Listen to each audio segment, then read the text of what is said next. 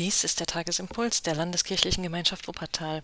Mein Name ist Sabine Herbig und ich freue mich, dass Sie zuhören. Gott, wer bist du eigentlich? Du hast so viele Facetten, so viele Titel. Wir finden so vieles über dich in der Bibel und so viele Eigenschaften. Du hast nicht Titel wie etwa Doktor, Professor. Nein, wir haben viele Namen und viele Bezeichnungen für dich, Gott.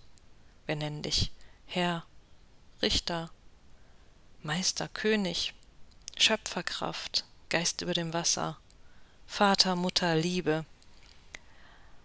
Oder wie heute in der Losung steht, in Jesaja 33, Vers 22, der Herr ist unser Richter, der Herr ist unser Meister, der Herr ist unser König, der hilft uns. Ja, Hilfe kommt von Gott. Und das ist gut. Und Gott ist unglaublich vielfältig.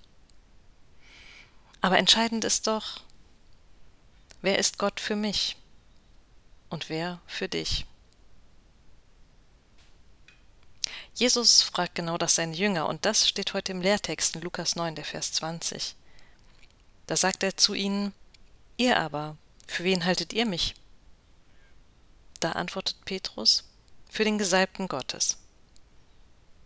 Tja, der Gesalbte Gottes, auch das ein großes Wort, eine große Verheißung, wo wir vielleicht heute gar nicht mehr alles erfassen, was dahinter steckt, der Gesalbte Gottes, der Christus.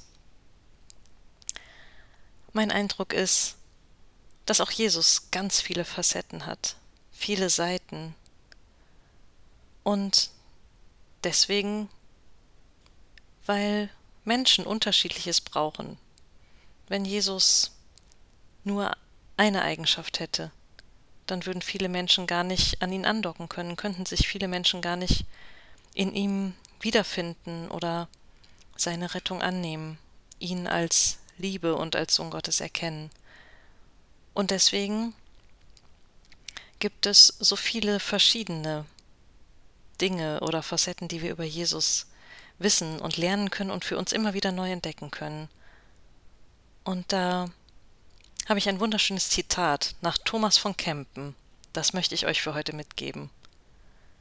Zum Verwirrten kommt Jesus als Weg, zum Unwissenden als Wahrheit, zum Toten als Leben, zum Blinden als Licht, zum Kranken als Arzt, zum Trostberaubten als Tröster, zum Verurteilten als Befreier, zum Verführten als Berater, zum Verzweifelten als Retter.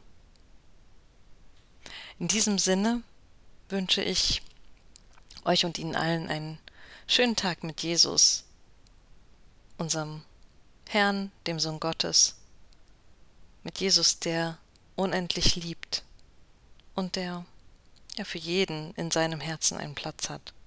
Und herzlich einladen möchte ich euch auch noch zum Freiluftgottesdienst in Wülfrath am Sonntag um 17 Uhr. Das ist ja besonders schön, dass wir uns dort sehen können unter Corona Regeln und Konzeption, aber eben vor Ort und live. Ihr könnt herzlich gerne euch anmelden über die Homepage und äh, dann sehen wir uns am Sonntag um 17 Uhr. Und der Friede Gottes, der höher ist als alle Vernunft, bewahre unsere Herzen und Sinne in Jesus Christus, unserem Herrn. Amen.